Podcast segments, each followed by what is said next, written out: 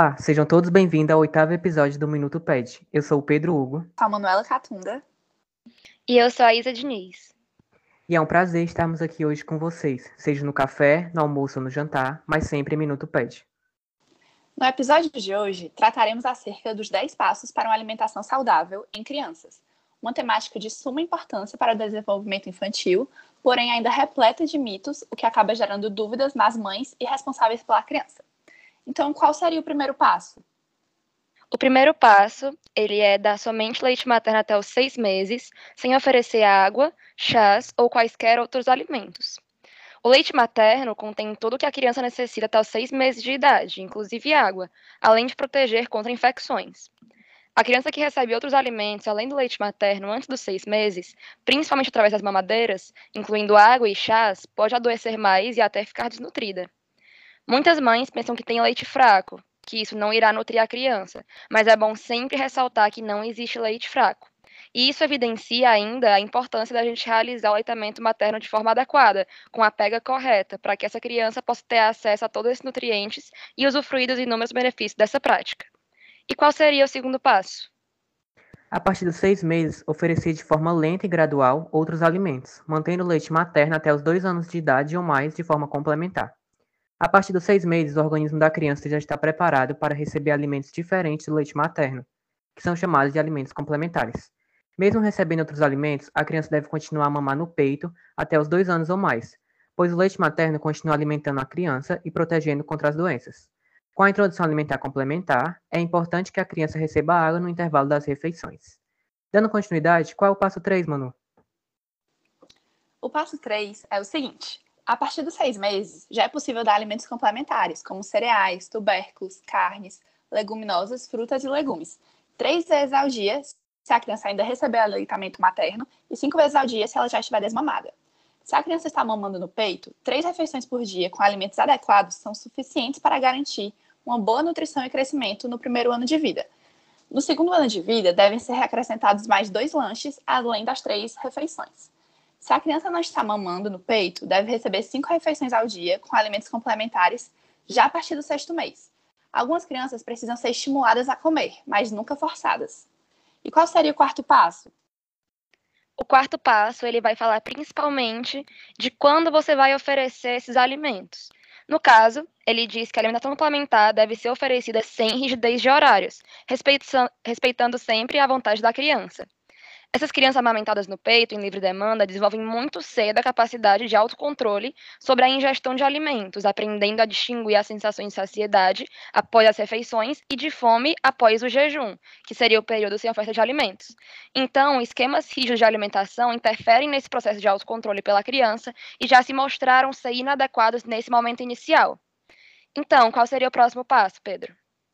O passo 5, a alimentação complementar deve ser espessa desde o início e oferecida de colher. Começar com uma consistência pastosa, com as papas e os purês, e gradativamente aumentar a sua consistência até chegar à alimentação da família. No início da alimentação complementar, os alimentos oferecidos às crianças devem ser preparados especialmente para elas, sob a forma de purês e papas, de legumes e cereais e frutas. São chamados alimentos de transição. E o sexto passo, Manu, qual é? Sexto passo é oferecer à criança diferentes alimentos ao dia. Uma alimentação variada é uma alimentação colorida. Então, desde cedo, a criança deve acostumar-se a comer alimentos variados. Só alimentação variada evita a monotonia da dieta e garante a quantidade adequada de nutrientes, como ferro e vitaminas, que a criança necessita, mantendo uma boa saúde e um crescimento adequado. Além disso, o ferro dos alimentos é melhor absorvido quando a criança recebe, na mesma refeição, carne e frutas ricas em vitamina C. E aí, Isa, qual é o passo 7? O sétimo passo tem bastante relação com o que tu acabou de falar, Manu, e ele fala sobre estimular o consumo diário de frutas, verduras e legumes nas refeições. As crianças devem acostumar-se a comer frutas, verduras e legumes desde cedo, porque esses alimentos são importantes fontes de vitaminas, cálcio, ferro e fibras. Para temperar os alimentos, recomenda-se o uso de cebola, alho, óleo, ervas como salsinha, cebolinha e coentro. Não recomenda atualmente usar sal. Isso tudo é extremamente importante, pois esse momento de introdução alimentar é essencial para moldar o paladar que essa criança terá no futuro. E lembrando, se a criança ficar cuspindo a comida, por exemplo, não quer dizer que não gostou ou que não deve oferecer mais. Apenas pode ser um reflexo ou falta de costume com a variedade de texturas que os alimentos trazem quando comparado a uma alimentação prévia baseada apenas no leite materno. É importante sempre persistir estimulando a alimentação saudável. E qual seria o próximo passo? O passo 8 ele diz a respeito do que a gente deve evitar. Deve ser evitado açúcar, café, enlatados, frituras, refrigerantes, balas, salgadinhos e outras guloseimas nos primeiros anos de vida, e usar o sal com moderação.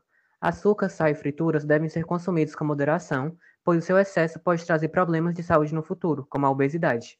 O açúcar deve somente ser usado na alimentação da criança após um ano de idade. E o nono passo, Manu, qual seria?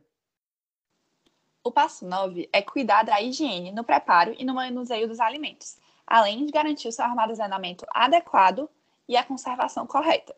Para uma alimentação saudável, deve-se preferir alimentos frescos, maduros e em bom estado de conservação. Os alimentos oferecidos às crianças devem ser preparados pouco antes do consumo, devendo evitar-se oferecer restos de uma refeição. E aí, Isa, qual é o passo 10?